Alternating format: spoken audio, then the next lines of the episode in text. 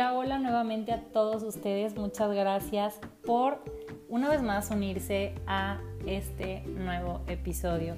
Te saluda de este lado la voz de tu amiga María Menchaca y el día de hoy quiero hablarte rápidamente acerca de un tema que yo titulé Llenando el vacío.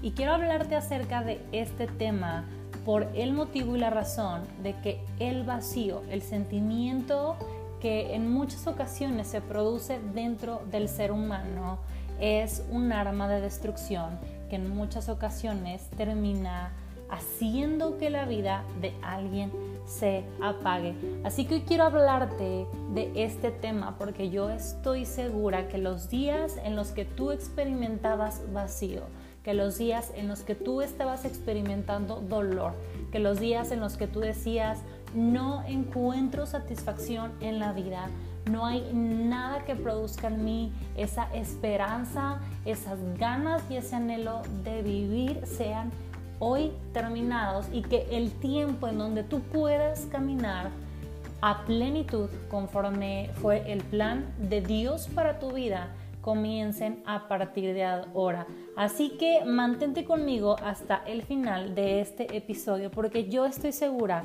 que será de mucha bendición para ti. Y quiero iniciar diciéndote esto, vacío. Vamos a hablar un poco acerca de lo que significa la palabra vacío. Y quiero decirte que vacío, esta palabra, hace referencia a un espacio que no contiene nada. Vacío significa algo que se encuentra hueco.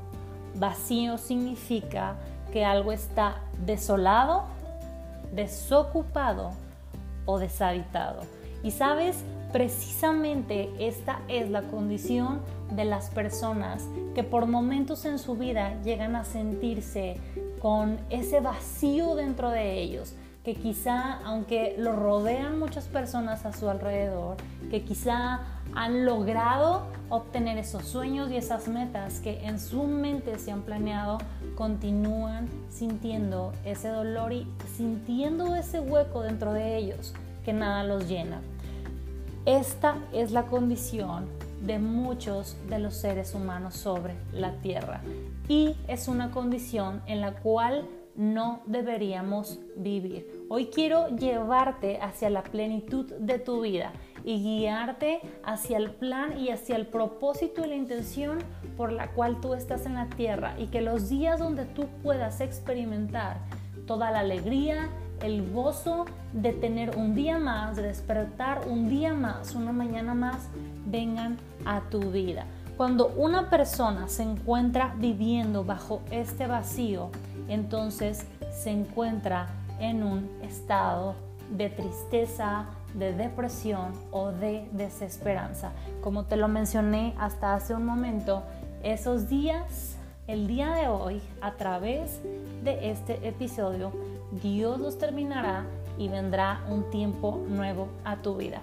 Ahora bien, quiero que recordemos una vez más qué es lo que significa vacío.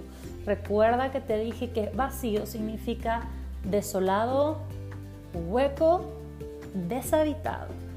Esta es la condición de un ser humano que se ha apartado del el corazón de Dios. Y sabes, hay algo importante y es que esta es una condición que puede afectar a niños, adolescentes, a jóvenes, adultos. Incluso puede ser hombre o mujer. En cualquiera de los casos lo pueden estar experimentando. Y el día de hoy yo quiero evitarte todo ese dolor y quiero evitarte que sigas viviendo en esa situación. Así que quiero que tú te mantengas atento y atenta hacia lo que yo voy a estar hablando. Sé que mucho de lo que nos rodea nos da una carta a elegir. Podemos elegir videojuegos, podemos entretenernos tal vez con bebidas, podemos entretenernos con los productos que la mercadotecnia nos ofrece, podemos entretenernos con música, quizá con viajes o con cuerpos para tratar de llenar ese espacio vacío.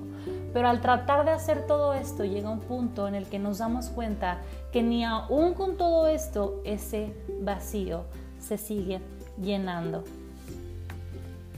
Quiero que me prestes mucha atención. Voy a hablarte rápidamente acerca de lo que dice el libro de los inicios de todo.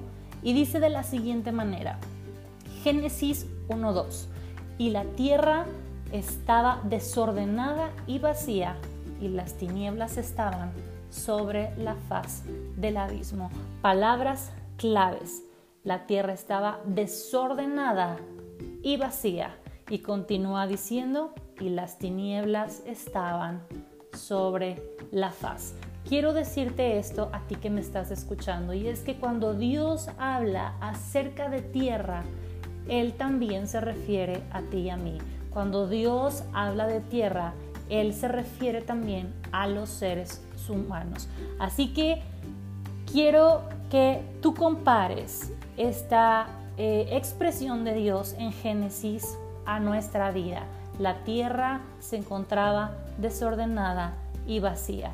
Y en este momento yo no necesito saber y en realidad no importa cuál sea tu ideología, cuál sea tu forma de pensamiento, no importa, lo que sí importa es que Dios quiere llenar ese espacio en ti y sí importa que Él quiere hacer algo con tu vida. Déjame decirte esto por favor y es que la ausencia de Dios en nuestras vidas siempre traerá consigo desorden y vacío. La ausencia de Dios en nuestras vidas siempre acarreará tinieblas, tales como tristeza, depresión o hasta suicidio. Tal vez este es tu génesis y mi génesis. Quizá es el día de los inicios para nosotros. Quizá este es el día donde Dios va a comenzar a ordenar las cosas y entonces ese vacío tiene que desaparecer. Ahora bien, vamos a ir a la parte importante. Ahora que ya te hablé de lo que se llega a sentir o cómo es que un ser humano experimenta sentimientos tales como la tristeza, la depresión, la falta de esperanza o el gozo por la vida, quiero llevarte hacia el punto importante y hacia las buenas noticias, porque ese vacío en esta ocasión va a ser llenado. ¿Cómo es que el vacío que siento en mi corazón puede ser llenado, María?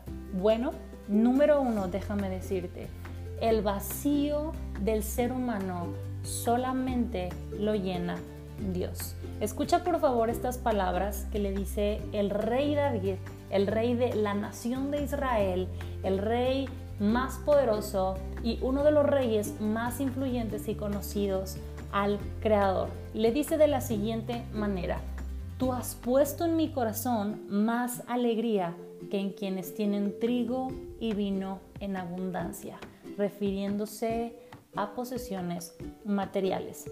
Es decir, que este hombre, David, un hombre de autoridad, un hombre de gobierno, un hombre acostumbrado a vivir de una manera próspera, un hombre acostumbrado a tener poder e influencia y lo que él quisiera tener en sus manos, reconocía que el primer lugar y que lo que alegraba su corazón era Dios. Todo hombre, amigo y amiga que ahora mismo me estás escuchando, todo hombre y toda mujer que tiene una relación con su creador vive en estado de plenitud. Y sabes, ahora mismo yo recuerdo las palabras que expresa el Hijo de Dios diciendo, separados de mí, nada pueden hacer. Así que número uno, para tú llenar el vacío, tú tienes que invitar a Dios a tu corazón. Tú tienes que pedirle literalmente y sencillamente decírselo así, Dios mío, yo te pido que tú entres a mi corazón, yo te pido que tú llenes el vacío que hay dentro de mí y que nunca más vuelva a vivir de esta manera. Número dos, Tú tienes que abrirle las puertas de tu vida. Tú tienes que desearlo. Tú sabes como cuando tú deseas tener el mejor celular, el mejor coche, un viaje. De esa misma manera, tú tienes que desear que Jesús venga a tu corazón Y puedes decirlo con unas sencillas palabras. Repite después de mí. Jesús, yo reconozco que he pecado y que he fallado, pero en este día yo me arrepiento de todos mis pecados, de todas mis fallas y de todos mis errores. Yo te abro las puertas de mi corazón, te pido que vengas a mi vida y te invito a que vivas en mí. Te pido que escribas mi nombre en el libro de la vida y ahora mismo yo renuncio a todo pacto con el enemigo y hago un pacto de nuevo contigo, Jesús, para amarte. Te doy gracias. Amén y amén. Y número 3. ¿Cómo puedo llenar el vacío? Mantente en comunicación con Él. Busca esos momentos donde quiera que tú te encuentres. Busca esos tiempos de intimidad donde tú puedas hablar con el Creador a solas y busca tener una relación con Él, que tú tengas comunicación con Él, va a llevar tu vida a otro nivel. Y yo estoy segura que no importa quién se va o quién se queda, no importa si amanece o si anochece, no importa si el tiempo cambia, en todo tiempo, en todo lugar y en toda temporada, Dios va a estar contigo. Por cuanto tú lo estás buscando y por cuanto tú lo buscarás, su presencia estará contigo. Quiero darte muchas gracias por haber escuchado este episodio y te doy muchas gracias por dejarme guiarte hacia la persona más importante. Es mi deseo que a través de este episodio ese vacío sea removido de tu vida y que tú puedas caminar en gozo y en alegría como lo hizo David. Deseo que la presencia de Dios vaya contigo en todo lugar y si el cielo nos lo permite, nos escuchamos en la próxima.